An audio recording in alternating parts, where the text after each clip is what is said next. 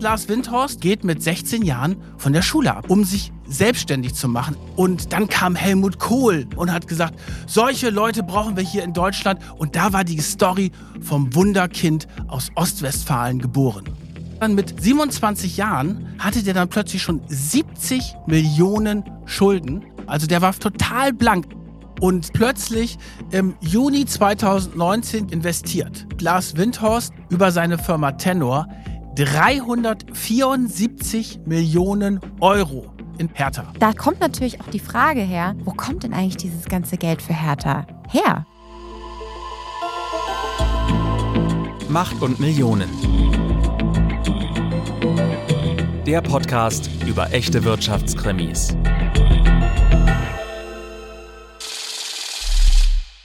Hallo und willkommen zu einer neuen Folge von Macht und Millionen. Ich bin Solveig Gode, Wirtschaftsredakteurin bei Business Insider und mit mir im Podcaststudio sitzt wie immer Kajan Özgens, stellvertretender Chefredakteur bei Business Insider. Hallo Kajan. Hallo Solveig. Wir wollen uns ganz herzlich bei euch für eure vielen Nachrichten bedanken, nachdem wir ja in der Folge von Jürgen Möllemann Kai aus Fakarawa erwähnt haben, der das auf einer ganz tollen Insel hört, haben wir jetzt ganz viele Nachrichten von euch bekommen, unter anderem einmal von Janita, die uns aus Panama hört. Und die sitzt dann immer abends, hat sie geschrieben, auf der Dachterrasse in der Altstadt, hört unseren Podcast und blickt auf der einen Seite in die Einfahrt vom Panama-Kanal und auf der anderen Seite sieht sie die Skyline des Finanzzentrums von Panama City. Ja, wow. Da würde ich auch gerne unseren Podcast hören, vielleicht dann ja bald irgendwann. Uns interessiert natürlich total, wo ihr unseren Podcast hört. Und deswegen haben wir uns nochmal was für euch einfallen lassen. Da kommen wir aber am Ende der Folge nochmal drauf. Heute reden wir ja auch über einen Unternehmer, der sehr global unterwegs ist. Und zwar geht es heute um ein ehemaliges Unternehmerwunderkind, einen der umstrittensten Unternehmer Deutschlands, und zwar um Lars Windhorst. Den haben sich ja auch viele Hörer gewünscht, muss man ja sagen. Genau, mehrere. Auf Instagram kam gerade erst vor ein paar Tagen eine Nachricht rein. Ich glaube, die Hörerin, die ich meine, fühlt sich bestimmt angesprochen. Sie hatte da den richtigen Riecher, dass wir gerade in der Produktion waren. Ja, und ich freue mich natürlich auch sehr auf die Folge, weil heute ist da wirklich alles drin. Da geht es um Betrug, da geht es um Aufstieg und Fall, um Insolvenzen, um viel Geld. Also wirklich Macht und Millionen pur heute. Und wir haben ja auch eine sehr, sehr interessante Recherche bei Business Insider gehabt vor wenigen Wochen und deswegen haben wir den Leiter unserer Investigativrecherche, Jan C. Wehmeier, eingeladen. Da geht es nämlich darum, dass die Gelder in Lars Windhorsts Firmen möglicherweise aus schmutzigen Quellen geflossen sind. Ja, das ist eine ganz spannende Recherche und da kriegen wir heute nochmal ganz tolle Insights. Da kommen wir aber erst später drauf. Ich glaube, die meisten Menschen kennen Lars Windhorst vielleicht jetzt aus der Öffentlichkeit, weil er ja in Hertha BSC eingestiegen ist. Und Kajan, du bist da ja eher der Fußballfan. Warum ist das in Berlin mit Hertha so ein Thema? Ja, sie wird ja auch die alte Dame genannt, ein Traditionsverein aus Westberlin. Und in Berlin ist so ein bisschen die Glaubensfrage, wenn du da wohnst, was bist du? Bist du Hertha oder bist du Union? Union ist der Ostverein mit einer ganz anderen Tradition, kleineres Stadion, sehr großer Fanszusammenhalt. Hertha spielt im Olympiastadion und ich muss sagen, ich bin Team Hertha. Aber nicht wegen Lars Winterhorst. Warum? ja, weil es irgendwie so, ich fühle mich eher zu Hertha hingezogen als zu Union und drücke denen dann eher die Daumen. Eisern Union habe ich gelernt. Eisern Union, das sagen die dann immer, wenn sie über den Platz gehen. Also da ist ein ganz großer Zusammenhalt da. Das hat viel mit ostdeutscher Tradition auch zu tun. Die machen einmal im Jahr zum Beispiel immer ein Weihnachtssingen im Stadion. Das sind wirklich ganz tolle Bilder, hast du vielleicht mal gesehen. Da ist es ganz dunkel und da halten sie irgendwie Kerzen und Wunderkerzen in der Hand und singen Weihnachtslieder und das ist eine ganz tolle Stimmung. Das ist schon ein besonderer Verein. Aber ich bin Hertha. Also du bist Fan des Vereins, dem Großteile Lars Windhorst gehören. Und das ist für ihn ja aber eigentlich eher ungewöhnlich, weil er eigentlich ja gar nicht der Fußballexperte ist, weil angefangen hat für ihn ja alles mit Computern. Er ist am 22.12.1976 in Raden in Nordrhein-Westfalen geboren und mit neun hat Lars Windhorst schon angefangen, Wirtschaftszeitungen zu lesen. Das fand ich sehr beeindruckend. Heimlich während des Unterrichts hat er das Handelsblatt angeblich gelesen und hat dann angefangen, Kontakte nach Asien aufzubauen. Ich frage mich, wie man das im jungen Alter machen kann, aber er hat sich für Computer interessiert, hat dann auch angefangen, Computer zusammenzubasteln. Also er hat die Ersatzteile oder die Computerteile in Asien bestellt und hat dann auch Mitschüler dazu gebracht, dass sie ihm helfen, diese Computer in Raden in Ostwestfalen, das liegt irgendwie zwischen Bielefeld und Bremen, zusammenzubauen. Und da hat er dann mit 14 seine erste Firma gehabt. Aber was ich interessant finde, er hat später in Interviews gesagt, dass er schon mit 14 davon geträumt hat, später mal Unternehmer zu sein und ein Firmenimperium aufzubauen. Ich weiß nicht, was, wovon du mit 14 geträumt hast. Vielleicht hast du davon geträumt, mal irgendein großer Podcast-Star zu sein. Mit 14 leider noch nicht. Ich wünschte, ich hätte diesen Weitblick besessen. Also mit 14 habe ich an alles gedacht, aber nicht an solche Berufsambitionen. Er hatte auf jeden Fall offenbar schon einen weiten Blick voraus und hat dann wirklich angefangen, diese Firma aufzubauen. Er durfte sie ja gar nicht richtig besitzen. Sein Vater, der ein Schreibwarengeschäft in Raden geführt hat, Mutter Lehrerin, ist dann als Geschäftsführer quasi eingesprungen, weil der war ja noch minderjährig. Und was macht Lars Windhorst? Der geht mit 16 Jahren von der Schule ab, verlässt die 11. Klasse des Gymnasiums, um sich selbstständig zu machen. Das ist natürlich eine super irre Geschichte. Ja, mit seiner Firma Windhorst Electronics, die gründet er mit 15 Jahren das erste Mal und dann einer zweiten Firma Windhorst GmbH expandiert er dann tatsächlich auch nach Asien. Und in Deutschland haben seine Eltern ihn dann zur Arbeit gefahren, weil er durfte ja noch nicht, aber mit 18 macht er schon 150 Millionen D-Mark Umsatz damals und äh, nimmt sich sogar ein Büro in Hongkong und Windhorst setzt da natürlich auf eine total spannende Branche, die da gerade im Aufwind ist. Ne? Alles, was irgendwie mit Internet und Computern zu tun hat. Es ist äh, Anfang der 90er das ist da ganz neu. Das ist natürlich auch groundbreaking Entwicklungen, die da stattfinden. und er setzt darauf heute, und das macht er. Heute ist es ja so, es gibt ganz viele Start-up-Unternehmer und wenn du von der Schule runtergehst und nicht gleich Start-up-Unternehmer bist, dann hast du irgendwas falsch gemacht. Damals war das natürlich eine riesige Ausnahme, dass jemand schon in so frühen Jahren ein eigenes Unternehmen gegründet hat. Und der ganz große Durchbruch war dann seine Reise mit dem damaligen Bundeskanzler Helmut Kohl nach Asien. Und diese Fotos, wir haben hier ein Foto vor uns liegen, das ist wirklich spektakulär. Also der etwas, ja, völlige Helmut Kohl, darf man das sagen, Solveig? Ich glaube, bei Helmut Kohl gehört das ja auch irgendwie zu seinen Macht dazu. dazu. ne? Das ist auch, das war so ein bisschen diese, diese Machtfülle, ja. die er ja auch wirklich ausgestrahlt hat. Und der guckt da so rüber, fast so ein väterlicher Blick zu dem kleinen, jungen Lars Windhorst, der da wirklich aussieht wie ein Teenager, 18 Jahre alt. Ja, man sieht da einen sehr, sehr jungen Lars Windhorst im Hemd mit einem kleinen Kugelschreiber, den er sich da noch in die Hemdtasche gesteckt hat. Man sieht auch noch ein paar Pickel.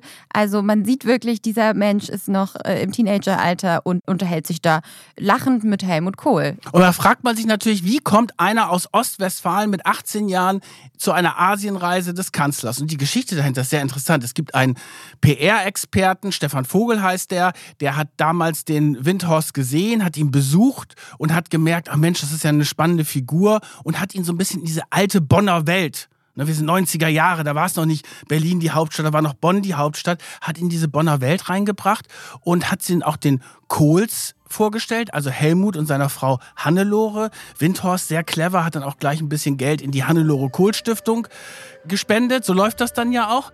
Dann ist er einer, äh, bei einem Kanzlerfest durfte er dabei sein und dann ist er mitgenommen worden auf diese Asienreise. Und dann saß dieser 18-jährige Lars Windhorst in der Kanzlermaschine zusammen mit den großen CEOs der deutschen Wirtschaft. Der Siemens-Chef Heinrich von Pierer, der Bertelsmann-Boss Mark Wössner. Mit denen flog er dann nach Asien und Helmut Kohl hat natürlich gemerkt, okay, der kann mir PR-mäßig was bringen, weil das waren 95, das war so die Zeiten, wo es in der Wirtschaft auch nicht so super gelaufen ist in Deutschland. Und plötzlich hatte er eine Art Wunderkind da. Und dann hat er den richtig bei dieser Asienreise immer wieder präsentiert, auch den mitreisenden Journalisten. Dann gab es dieses Foto und dann hat er gesagt, solche Leute, solche jungen Leute, die einfach nur anpacken, die braucht dieses Land.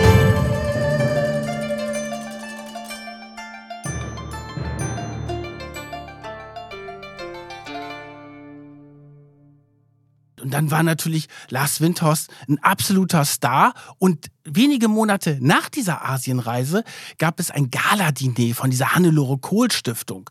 Und das hat Windhorst damals auch zum Teil finanziert. Und dafür durfte er eine Rede halten vor allen möglichen Ministern und Wirtschaftsexperten und Bossen aus den Unternehmen wow. und hat da oben auf dem Bonner Maritimhotel auf der Bühne gestanden und eine Rede gehalten Und dann kam Helmut Kohl auf die Bühne, nahm ihn in den Arm und hat gesagt, solche Leute brauchen wir hier in Deutschland. Und da war die Story vom Wunderkind aus Ostwestfalen geboren.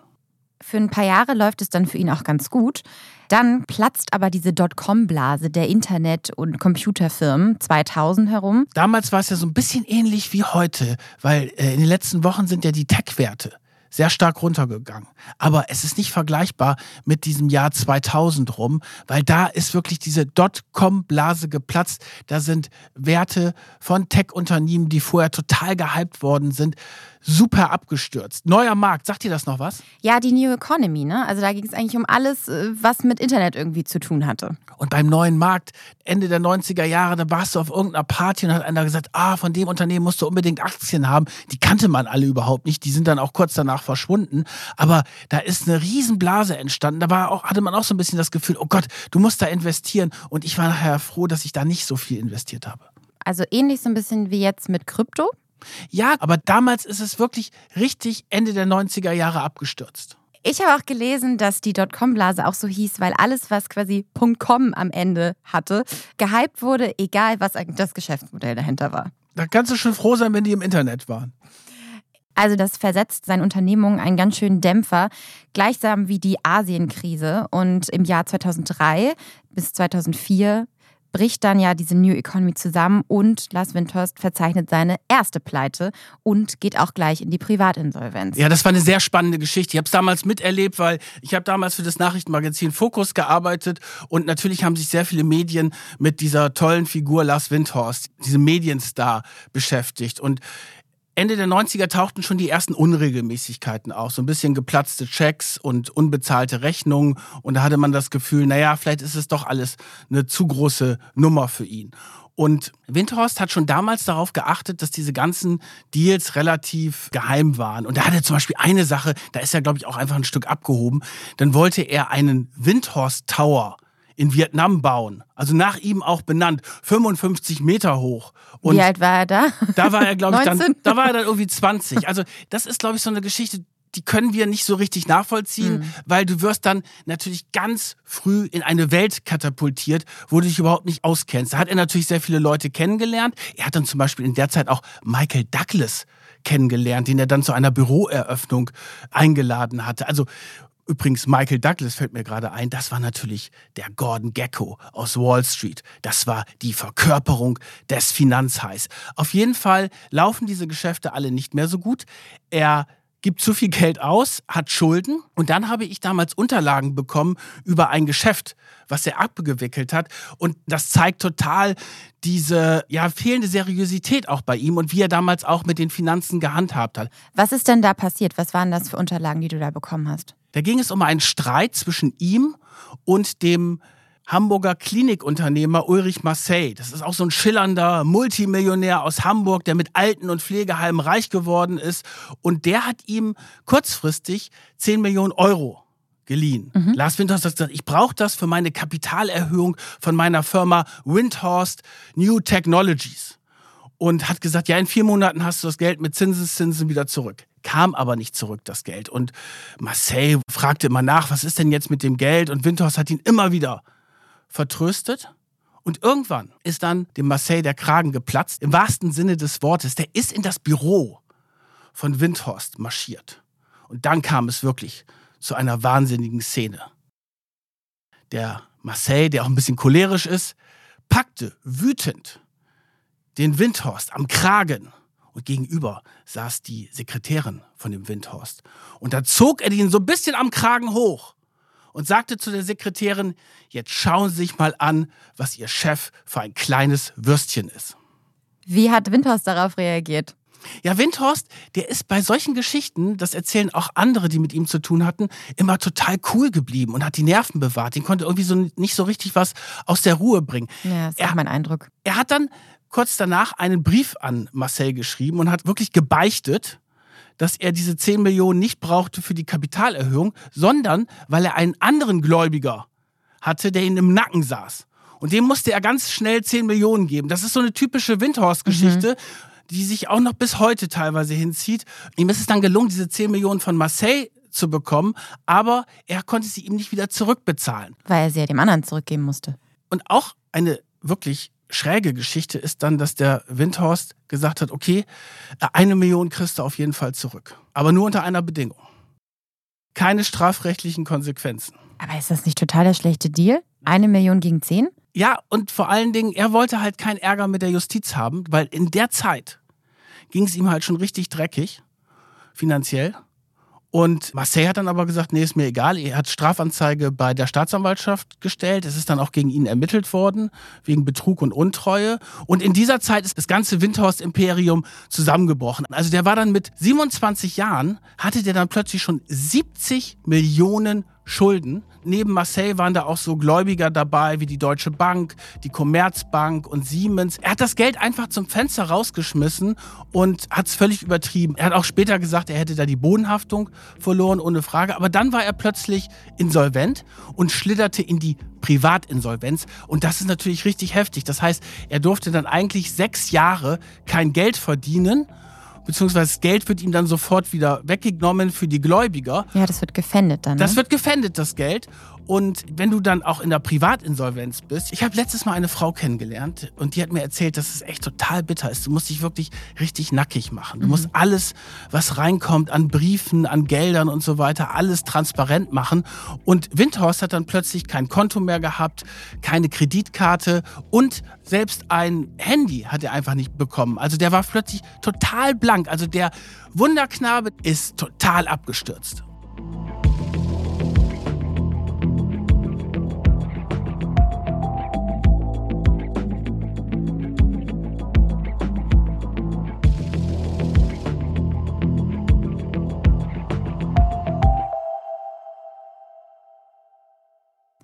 Das hat ihn aber nicht davon abgehalten, nicht wieder aufzustehen. Und das ist ein Muster, das sich durch sein Leben immer wieder durchziehen wird, wie wir im Laufe der Folge noch erfahren werden. Ich finde das auch total faszinierend, weil er hat es dann geschafft, diese, ich meine, 70 Millionen Schulden. Das musst du erst mal hinkriegen. Ja, so viel verdienen unsererseits normalerweise nicht mal in einem Leben. Und er hat dann aber einen Deal hingekriegt. Da muss ich auch sagen, Chapeau.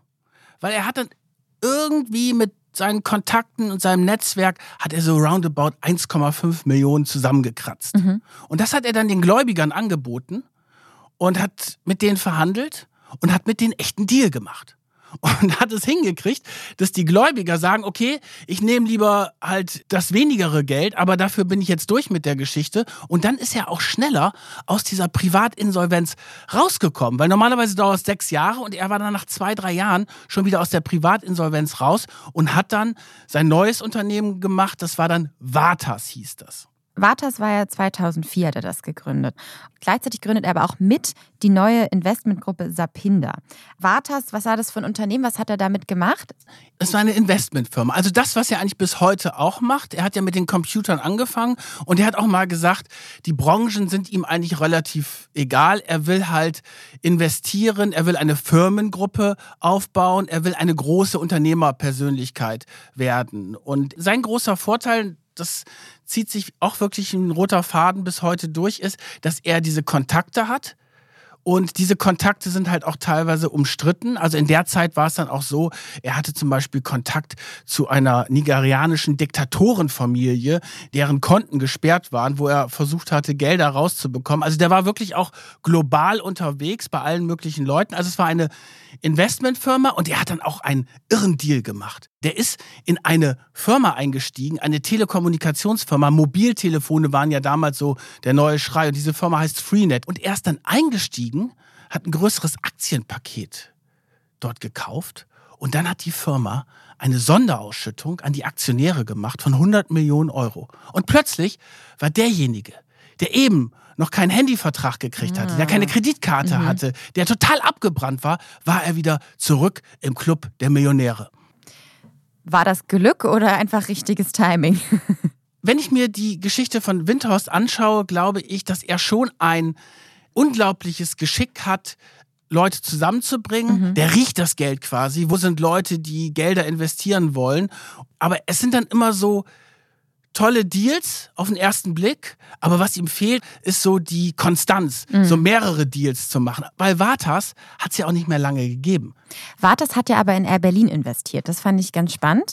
Und das hat ja aber auch dazu geführt, dass er mit Vatas dann auch das zweite Mal wieder in eine Insolvenz geschlittert ist. Diesmal keine Privatinsolvenz, also er musste nicht selber dafür bluten, aber Vatas ist damals in der Finanzkrise 2008, 2009 über die Wupper gegangen, aber kurz vorher hat er etwas erlebt, was natürlich viel dramatischer ist, als wenn du insolvent bist, als wenn du keinen Handyvertrag mehr hast oder Minus auf dem Konto hast. Er ist mit ganz großem Glück an dem Tod vorbeigeschrammt. Er hat am zweiten Weihnachtstag 2007 mit ganz viel Glück einen Flugzeugabsturz in Kasachstan überlebt. Sein Privatjet, den er da gechartert hatte, ist in eine Mauer gekracht, habe ich gelesen. Ja, er, das war so, er war auf dem Flug von Hannover nach Hongkong. Und dann musste er einen Zwischenstopp in Kasachstan machen. Liegt ja auch ungefähr auf der Hälfte. Ja, zum Tanken. Ne, wir sind ja jetzt geografisch total gebildet, weil wir haben Hörer aus Panama und selbst aus Fakarava. Fakarava. Oh Mann, ich bringe das immer durcheinander. So, auf jeden Fall Zwischenstopp, Zwischenstopp in Kasachstan zum Tanken. Dann soll der Privatjet wieder starten. Es wackelt schon beim Start. Dann gerät der Jet beim Start in Schräglage, knallt gegen eine Wand und brennt komplett aus. Einer der beiden Piloten stirbt. Windhorst erzählt später, dass er das Bewusstsein verloren hat und plötzlich neben der Maschine im Schnee gelegen hat. Und er ist dann ins Krankenhaus gekommen. Es ist das rechte Ohr wieder angenäht worden dort. Er hatte massive Verbrennungen, Rippenbrüche und er ist aber, und das ist natürlich ein Wahnsinn, er hat in einem Interview später gesagt, ja, das war total hart, aber nach vier Wochen war ich wieder auf den Beinen und habe meine Geschäfte weitergemacht. Vielleicht ist das jetzt auch ein ganz guter Moment, um einmal zu erzählen, wie denn Lars Windhorst heute eigentlich aussieht. Es ist ein sehr fitter Mensch. Das ist ihm, glaube ich, auch sehr wichtig, dass er jetzt jeden Tag morgens joggen geht um 5.30 Uhr jeden Morgen und trainiert. Und wir haben hier ein Foto vorliegen. Da hat er ein schwarzen Anzug an, ist immer sehr schick und adrett gekleidet, eine gepunktete Krawatte, auch so ein Einstecktuch. Das ist ja eigentlich gar nicht mehr so üblich, dieses Einstecktuch, oder? Ich habe das auch manchmal. Ah, doch? Also wenn Okay. ich mich schick mache, dann habe ich das auch in dieser Businesswelt. Da brauchst du natürlich Maßanzug und so ein Genau. Einstecktuch brauchst du nicht unbedingt. Ja, aber den Maßanzug, den trägt er, glaube ich, immer. Das ist ihm auch sehr wichtig. Er hat diese sehr markanten, dunklen Augenbrauen und kurzgeschorene Haare mittlerweile. Die hatte er als Teenager nicht. Und ja, diesen sehr markanten Blick auch, würde ich sagen. So was Hartes hat er jetzt. Wenn du dieses Foto siehst neben Helmut Kohl, da hatte er natürlich diese weichen Teenager-Gesichtszüge und auch ein bisschen pausbäckig sah er auch noch ein bisschen aus. Und jetzt hat er so einen ganz harten Businessman-Blick. Wir gehen jetzt also wieder zurück. Lars Windhorst ist in der zweiten Insolvenz und ein Jahr später, im Jahr 2010, wird er dann auch noch wegen Veruntreuung zu einem Jahr Haft auf Bewährung verurteilt. Also es läuft überhaupt nicht bei ihm gerade.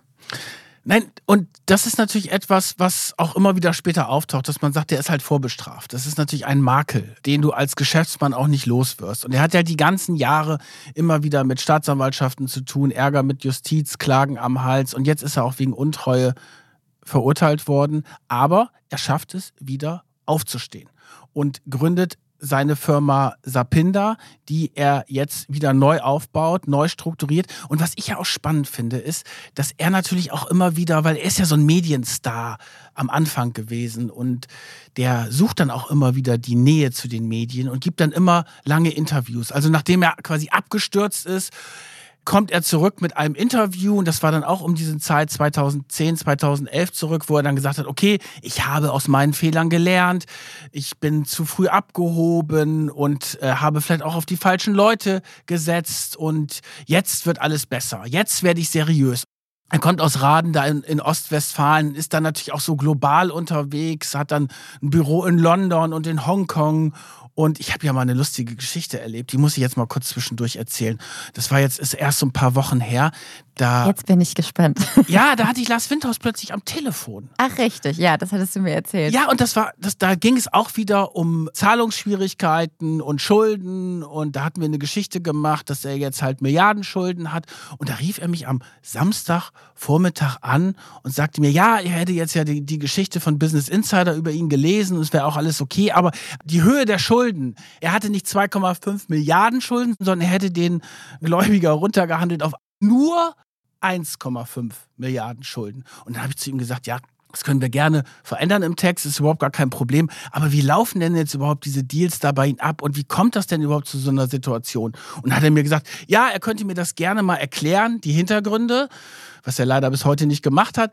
Und er sei jetzt gerade in London in seinem Büro und die nächsten zwei Wochen ist er dann in LA und in so zwei bis drei Wochen ist er mal in Berlin und da können wir uns dann natürlich im Adlon Hotel mal treffen. Mittlerweile wohnt er übrigens in Zug. Das ist sein Hauptsitz in der Schweiz. Auf jeden Fall, das ist so ein typischer Windhorst. Was ich ja interessant finde, er sucht dann schon die Nähe zu den Journalisten und will das erklären. Aber dann wirkt das alles wieder so, großkotzig, größenwahnsinnig, so nach dem Motto, ah, ich bin gerade in London, dann in LA und wenn ich da zwischendurch mal Zeit habe, treffe ich sie vielleicht auch in Berlin und natürlich dann immer nur an den besten Plätzen. Und ich glaube, das ist etwas, wo er dann halt auch einfach ein Glaubwürdigkeitsproblem hat, weil er fängt jetzt an, wieder nach dieser zweiten Insolvenz durchzustarten und sagt, ja, jetzt soll alles wieder besser werden, aber es wird halt nicht besser. London ist ja dann tatsächlich auch ein zentraler neuer Punkt für ihn, denn da beginnt er 2010 herum ja ein neues Leben. Also er verlässt erstmal Deutschland. Du hast jetzt ein bisschen vorweggegriffen. Das ist ja jetzt alles, was quasi heute ist. Aber wir befinden uns noch im Jahr ungefähr 2010. Und sein Problem ist ja jetzt, er ist vorbestraft. Er kriegt ja kein reguläres Geld für seine neuen Unternehmungen von der Bank, weil klar, wer gibt schon vorbestraften Kredit? Er muss jetzt also auf private Investoren setzen. Und deswegen fliegt er zu seinen ganzen Kontakten, die er auch noch hat, mit seinem gecharterten Privatjet oft und fliegt zu Familienunternehmern, Milliardären, den Scheichs. Also muss da eben wirklich auch nach LA, London, sonst wohin fliegen, um eben an private Geldgeber zu kommen, weil es in Deutschland eben nicht mehr so einfach geht, wenn man vorbestraft ist. Er legt da irgendwie Finanzvehikel an, komplizierte, zum Beispiel Chain Finance wurde das genannt. Und das geht da um Anleihen, die mit hohen Zinsen aufgelegt werden und besichert Anteile an seinen Firmen. Also es ist alles wirklich sehr, sehr komplex. Da wollen wir jetzt nicht zu sehr reingehen. Aber er überlegt sich immer wieder, was, um an Geld zu kommen. Und das klappt dann auch. Aber ein Weg, den er ja dafür hat, um an dieses Geld zu kommen, ist eben dieser Luxusauftritt. Weil klar, wenn du einen Scheich beeindrucken willst, um da an Geld zu kommen, musst du natürlich auch mit ein bisschen was auftrumpfen. Und da hat er ja zum Beispiel eben dann diesen Privatjet, eine 74-Meter-Yacht, die mit heißt Hubschrauber. Global. Ja, und die, übrigens diese 74 Meter Yacht, die hat natürlich logischerweise einen Hubschrauberlandeplatz drauf. Dann lädt er dort Geschäftspartner ein und da sind sie zum Beispiel einmal mit dieser Luxusjacht dann direkt nach Venedig gefahren und er ist dann ein großer Weinliebhaber und es gibt dann bei seinen Feiern in natürlich tollen Locations, beispielsweise in London, super Weine. Ich, habe mal mit einem gesprochen, der bei so einer Veranstaltung war, da sagte er, das ist kein Wein unter 300 Euro die Flasche. Also wir kennen das ja von dem einen oder anderen Podcast, den wir schon gemacht haben dass so die große Nummer, so die dicke Welle, dass die natürlich schon sehr wichtig ist, um Leute zu beeindrucken, weil er kann ja nicht wie andere jetzt so mit Banken Deals machen, sondern er muss zusehen, dass er irgendwo Gelder herbekommt von Leuten. Und da hat er natürlich aber auch, das sagen ja alle, die mit ihm zu tun haben, ein unglaubliches Verkäufertalent. Und selbst die Leute, ich habe ja vorhin erzählt über diesen Hamburger Klinikunternehmer Ulrich Marseille, der stinksauer war, ihn bei der Staatsanwaltschaft angezeigt hat, der ihn quasi um die Welt gejagt hat, vor Gericht gebracht hat. Selbst der wird dann von dem Charme von Lars Windhorst, den er offenbar hat, bezirzt. Also er hat ein Verkäufertalent, mhm. er hat eine unglaubliche Überzeugungsarbeit, die er da auch leistet, wo die Leute das Gefühl haben, Mensch, der Lars, dem können sie auch gar nicht so richtig böse sein. Der Marseille hat zum Beispiel mal gesagt, der hat auch so ein Milchbubi-Gesicht, dem mhm. traut man gar nicht zu, dass er einen betrügt. Aber diese Leute, diese reichen Leute, die kriegt er immer wieder zurück und dass sie ihm Geld geben, obwohl sie ihn vielleicht vorher angezeigt oder vor Gericht gebracht haben. Wir haben ja in diesem Podcast auch unseren Kollegen Jan interviewt, weil der ja mehrfach zu Lars Windhorst recherchiert hat. Und was er für einen Eindruck von ihm hat, haben wir ihn gefragt. Und der hat eben erzählt, woher vielleicht auch diese ganzen Gelder gekommen sind.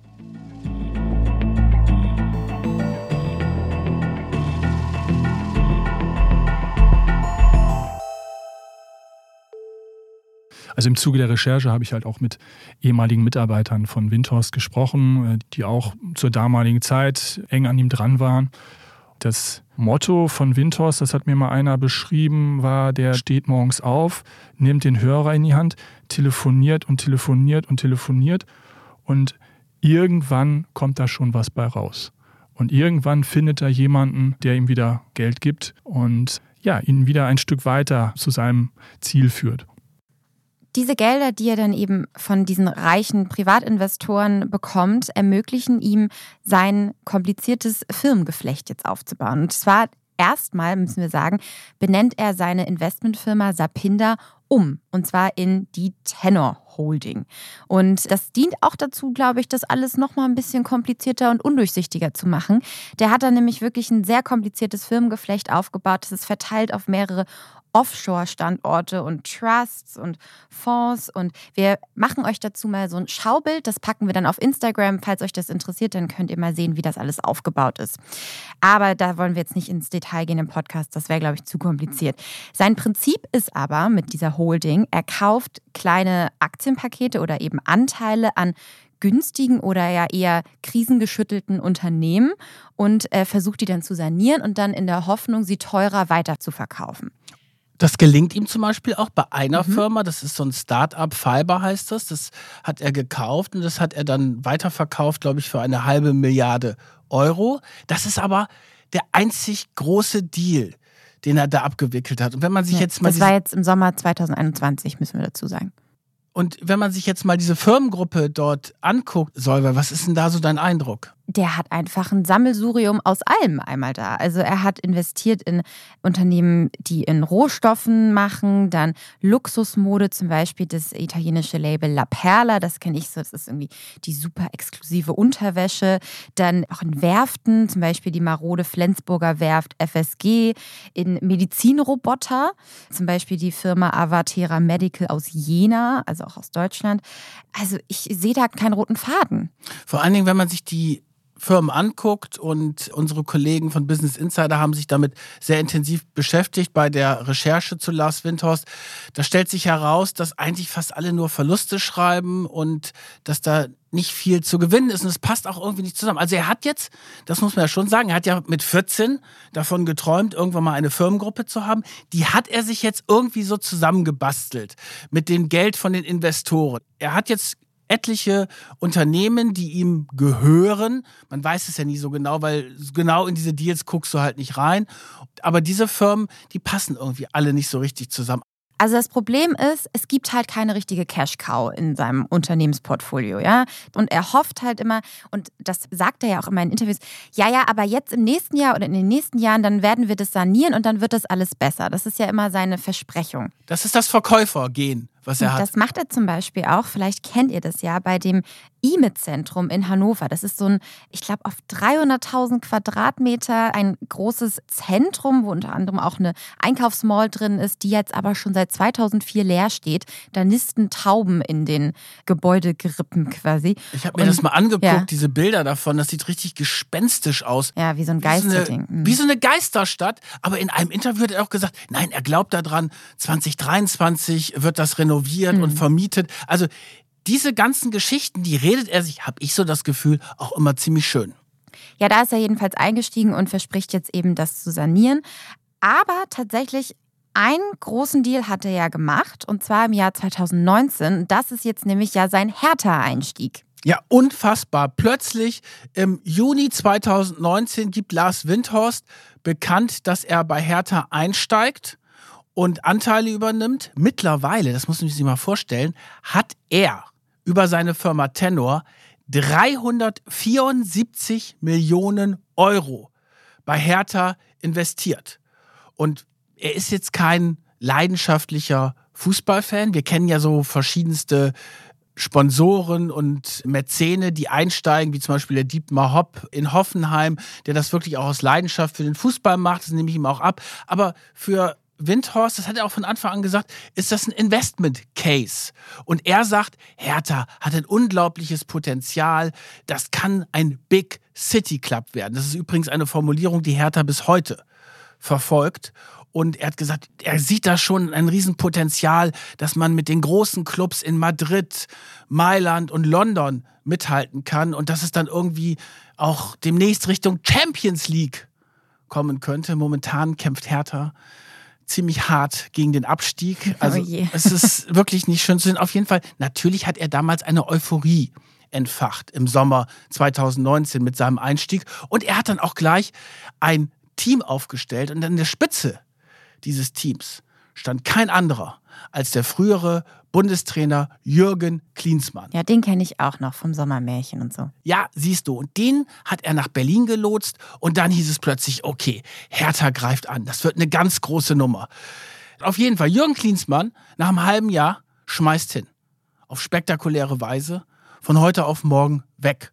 Und seitdem wird ein Trainer nach dem anderen durchgebrannt und Hertha kämpft gegen den Abstieg, hat ganz viel Geld auf dem Konto, macht aber vielleicht nicht die besten Transfers. Auf jeden Fall, weil er natürlich plötzlich durch das Fußballinvestment im Rampenlicht steht, bringt ihn das plötzlich dahin, wo er hin will, nämlich auf die große Bühne.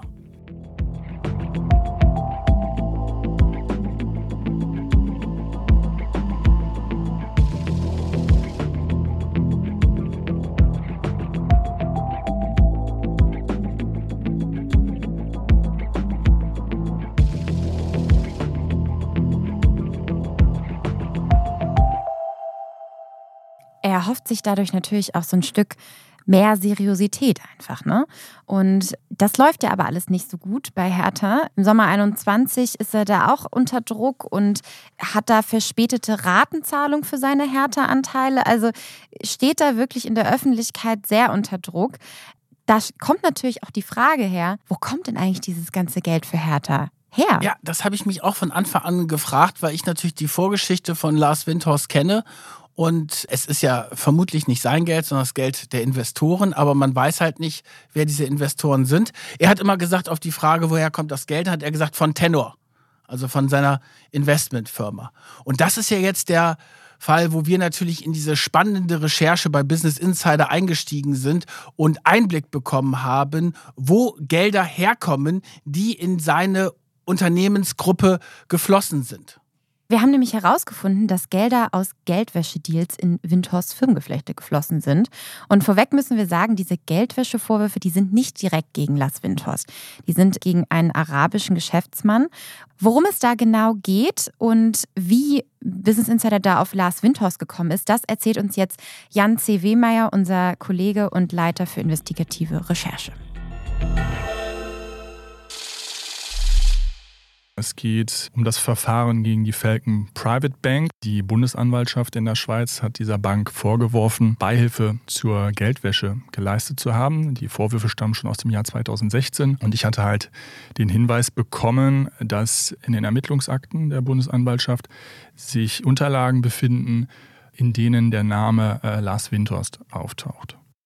Nach dem Hinweis ging es ja erstmal darum, wie komme ich jetzt an die Akten? Denn äh, die Quelle, die mir den Hinweis gegeben hat, hatte sie nicht. Und das war viel telefonieren und äh, noch häufiger am Ende dann in die Schweiz fliegen. Und eine Person, die dann Zugang zu diesen Akten gehabt hat, deren Vertrauen konnte ich in ein, zwei, drei Treffen gewinnen. Und die hat mir dann schließlich in Zürich einen Stick übergeben. Und auf diesem Stick waren große Teile der Ermittlungsakte bei der Bundesanwaltschaft gegen äh, die Falcon Private Bank bzw. deren damaligen CEO.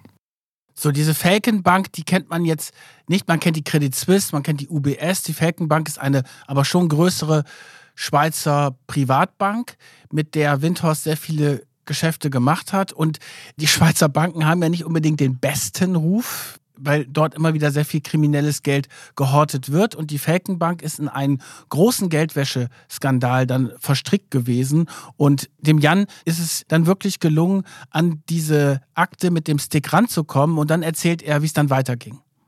Ja, mit diesem Stick bin ich dann nach Deutschland geflogen, habe mich relativ schnell hingesetzt und das Material gesichtet. Einen Tag später habe ich einen Ermittlungsbericht, einen Untersuchungsbericht der Wirtschaftsprüfungsgesellschaft KPMG in den Akten gefunden. Da ging es um einen Ad-Hoc-Audit-Report bezüglich eines Fonds, dem sogenannten Global Opportunity Fonds, den die Falcon Bank in Luxemburg aufgesetzt hat. Und in diesem Report, der um die 30 Seiten lang ist, taucht dann tatsächlich äh, sehr, sehr häufig der Name Lars Windhorst auf. Ehrlich gesagt befasst sich der gesamte Bericht fast nur mit Geschäften zwischen dem Goff und den Firmen von Lars Windhorst. Man wirft ihm schon vor, an Geschäften mit dem Goff beteiligt gewesen zu sein, die aus Sicht von KPMG nicht wirtschaftlich erklärbar sind. Und an anderer Stelle heißt es, solche Geschäfte legen den Verdacht nahe, dass sie mit Geldwäsche zu tun haben. So, jetzt müssen wir mal ausholen bei dieser ganzen Geschichte. Also es ist wirklich eine total spannende Recherche. Ich habe das ja alles mitbekommen, weil ich da auch sehr eng mit Jan zusammengearbeitet habe. Also das Tolle an dieser Geschichte ist, dass man den Weg des Geldes nachvollziehen kann bis hin in die Windhorst-Firmen. Wir haben ja vorhin darüber gesprochen, dass Windhorst immer sehr vorsichtig war, dass über seine Deals eigentlich überhaupt nichts bekannt ist, diskretes, verschwiegenes Firmengeflecht. Und jetzt hat er Geschäfte gemacht mit Kadem al-Kubasi. Das ist Wer die, ist das? das ist eine ganz schillernde Figur, ein arabischer Topmanager, der verschiedene Fonds in den Arabischen Emiraten verwaltet hat, am ganz großen Rad gedreht hat über Jahre. Und der hat, das ist ein sehr kompliziertes Geflecht, ich versuche das jetzt mal zu vereinfachen. Ja. Der hat aus einem Staatsfonds in Malaysia Geld rausgezogen. So sind jedenfalls die Vorwürfe. Ich meine, die Vorwürfe sind schon ziemlich hart, weil, um es vorwegzunehmen, Al-Kubasi sitzt im Knast. Und zwar ist er für 15 Jahre verurteilt worden wegen Betrug und Geldwäsche. Also der zieht das Geld aus diesem Fonds in Malaysia raus und das landet dann über Umwege zum Teil bei der Falkenbank. Von dort aus wird es dann auch wieder in diesem ganzen Geldwäschekarussell überall auf der Welt hin und her geschoben und dann landet es schließlich, ein großer Teil dieses Geldes, landet dann in diesem sogenannten GOF. Das ist dieser Fonds, den der Jan eben gerade beschrieben hat. Der Global Opportunity Fund. Genau, das ist der GOF. Und aus diesem GOF sind dann diese Gelder laut KPMG-Bericht in die Windhorst-Firmen geflossen. In seine Tenor Holding Gruppe das war noch die Sapinda, mhm. weil diese Zahlungen waren zwischen 2013 und 2016, das war bevor Tenor gegründet worden sind. Und es geht da um Beträge von mindestens 60 Millionen, die aus diesem Fonds, wo es ja nachweislich schmutziges Geld war, in die Windhorst-Firmen geflossen sind. Und plötzlich in dieser Zeit berichten auch Mitarbeiter äh, von Windhorst, war ganz, ganz viel Geld da.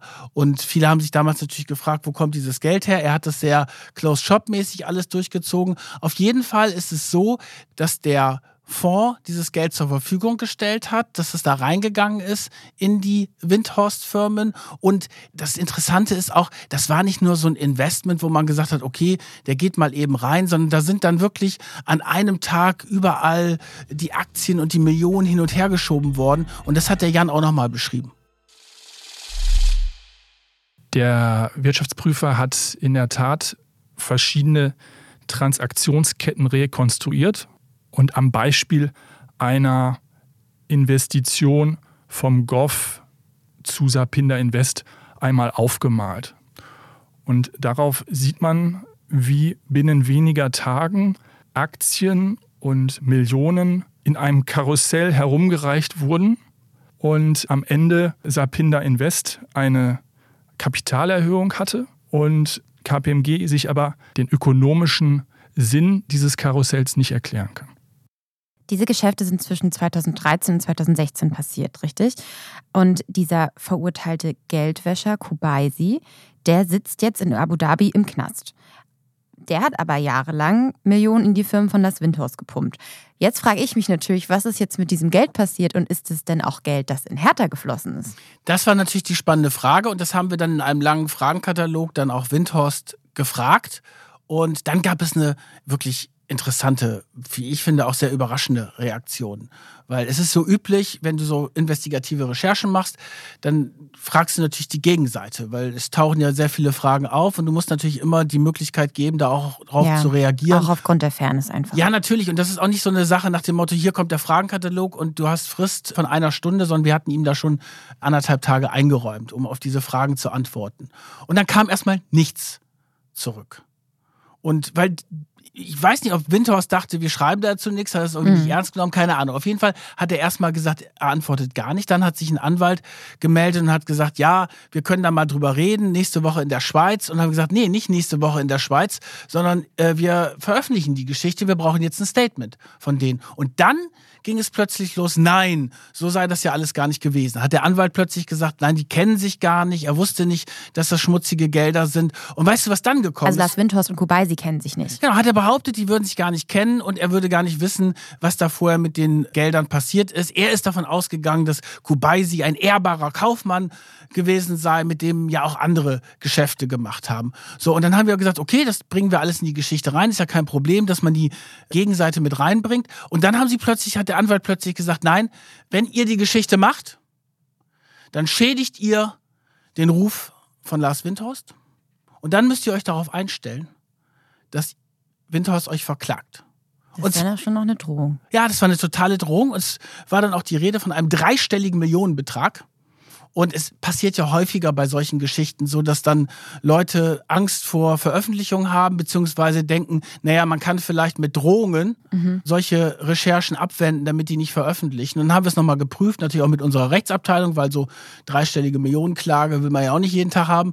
Und dann haben wir aber uns entschieden, diese Geschichte zu veröffentlichen. Bis heute ist diese Millionenklage auch nicht eingetroffen. Und dann hat Lars Windhaus am nächsten Tag im Berliner Tagesspiegel sein Statement dazu abgegeben und hat gesagt, nein, er würde den nicht kennen und diese Gelder, die hätte er auch zurückbezahlt, weil natürlich jetzt die Frage aufkam, was ist mit Hertha? Also er hat behauptet, diese Gelder hätte er zurückbezahlt, die wären nicht bei Hertha drin. Kann sein, also glauben wir ihm mal, ist ja auch in Ordnung. Hertha Kann man jedenfalls nicht nachweisen. kann man nicht nachweisen. Hertha hat natürlich auch überhaupt gar kein Interesse, dass irgendwas mit diesen Geldern nicht in Ordnung ist. Klar. Weil die sind jetzt auch nach dieser ganzen Corona-Geschichte, wie alle anderen Bundesligisten, ziemlich angeschlagen. Und wenn sie das Geld von Winterhorst nicht hätten, dann würden sie womöglich in massiven finanziellen Schwierigkeiten stecken. Aber natürlich ist das ja immer so diese Geschichte, wo kommen diese ganzen Gelder her, die auch in die Bundesligisten, in die Fußballclubs fließen. Also, Windhorst hat sich hingestellt und hat gesagt, er kennt den gar nicht. Da hat der Jan nochmal das Material auch nochmal durchgeguckt und ist auf ganz viele E-Mails gestoßen zwischen Kubaisi und Windhorst. Also es war klar, dass die sich kennen und von daher ist dieses Statement von dem Windhorst nicht glaubhaft, aber man muss auch sagen, es ist nicht gegen ihn wegen Geldwäsche ermittelt worden. Diese KPMG-Wirtschaftsprüfer haben das dann im Auftrag der Bank gemacht und haben dann halt diese Vorwürfe da auch gegen Windhorst erhoben. Aber es ist juristisch bei ihm nichts rausgekommen. Aber es bleibt wie immer bei Windhorst, muss man ja sagen, was hängen.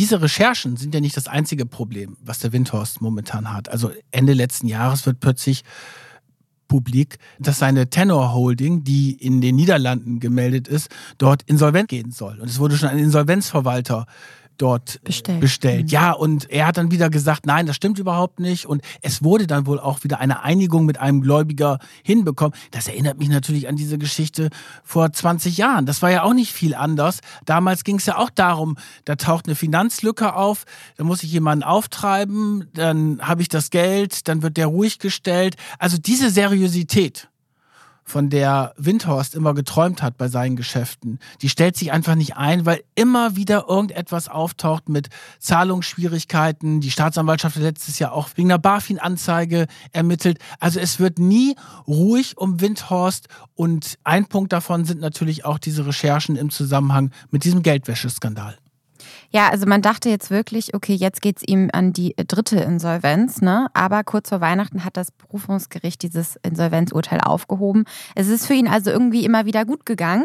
Aber ich frage mich auch, wie lange kann das denn noch für ihn gut gehen? Wie schafft er es immer wieder zu fallen, aber auch immer wieder aufzustehen? Was meinst du, wie oft kann er das noch durchziehen? Also ich glaube, das zieht er schon, schon noch länger durch, weil er ja einfach auch dieses Verkäufertalent hat, Mhm. diese Gabe hat, den reichen Leuten irgendwie Geld abzunehmen, um es dann in irgendwelche Investments zu stecken. Es gibt ja viele, die auch auf ihn schwören. Ich glaube, dass sein internationales Netzwerk nicht zu unterschätzen ist, dass er in Deutschland natürlich auch einen sehr schlechten Ruf hat. Man hört aber immer wieder, in Amerika und London ist dieser Ruf angeblich besser.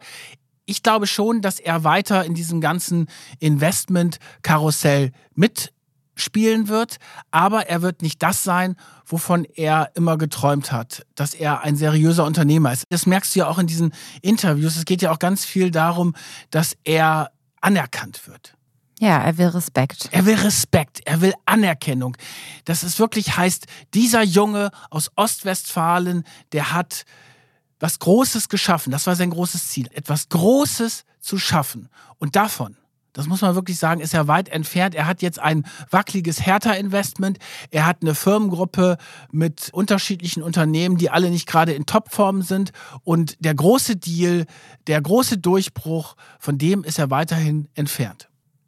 Auch bei Hertha kann ja eventuell die Bombe noch platzen, weil ob sich sein 374 Millionen Investment da gelohnt hat, ist ja auch noch nicht klar oder ob das vielleicht auch verbrannt wird. Er hat da jetzt im Januar 2022 ein Interview mit dem Kapitalmagazin gegeben und da hat er eine ganz interessante Passage über Hertha gesagt. Das haben wir euch einmal einlesen lassen.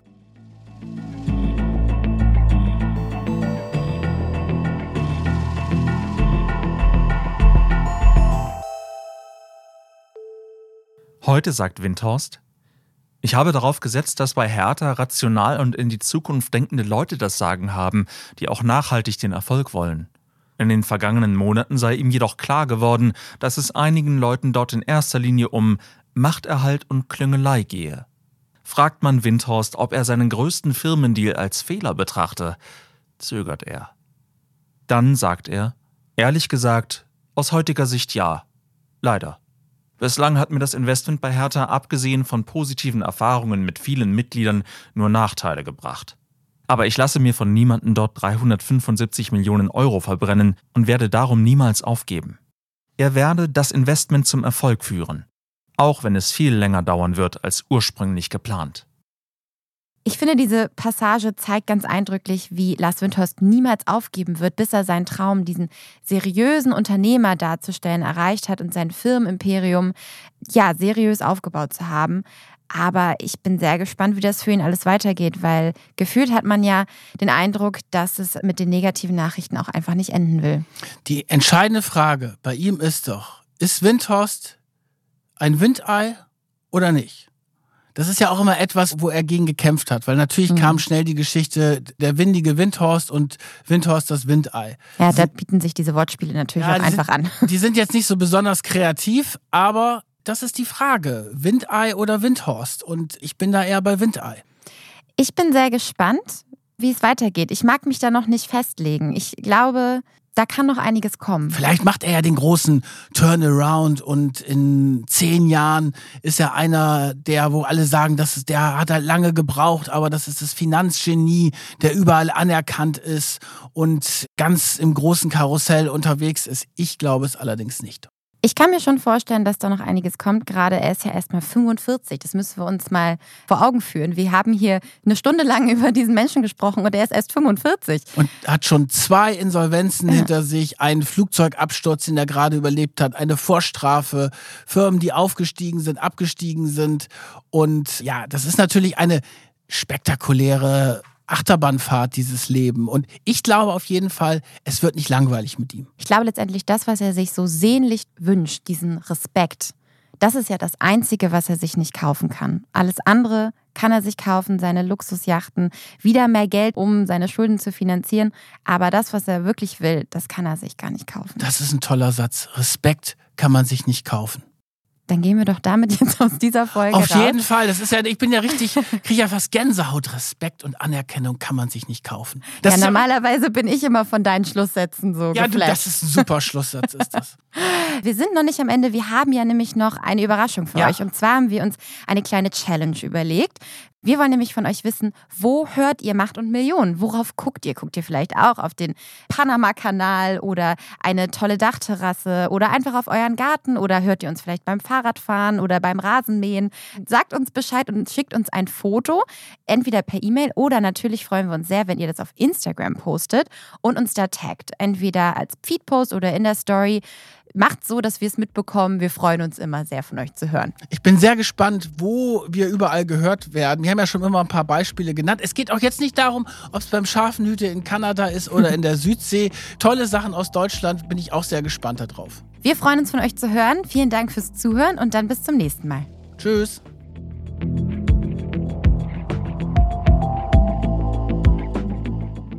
Macht und Millionen. Eine Produktion von Business Insider. Redaktion Solvay Gode und Kajan Öskens. Titelmusik Afonelli. Produktion Michael Reinhardt und Yannick Werner.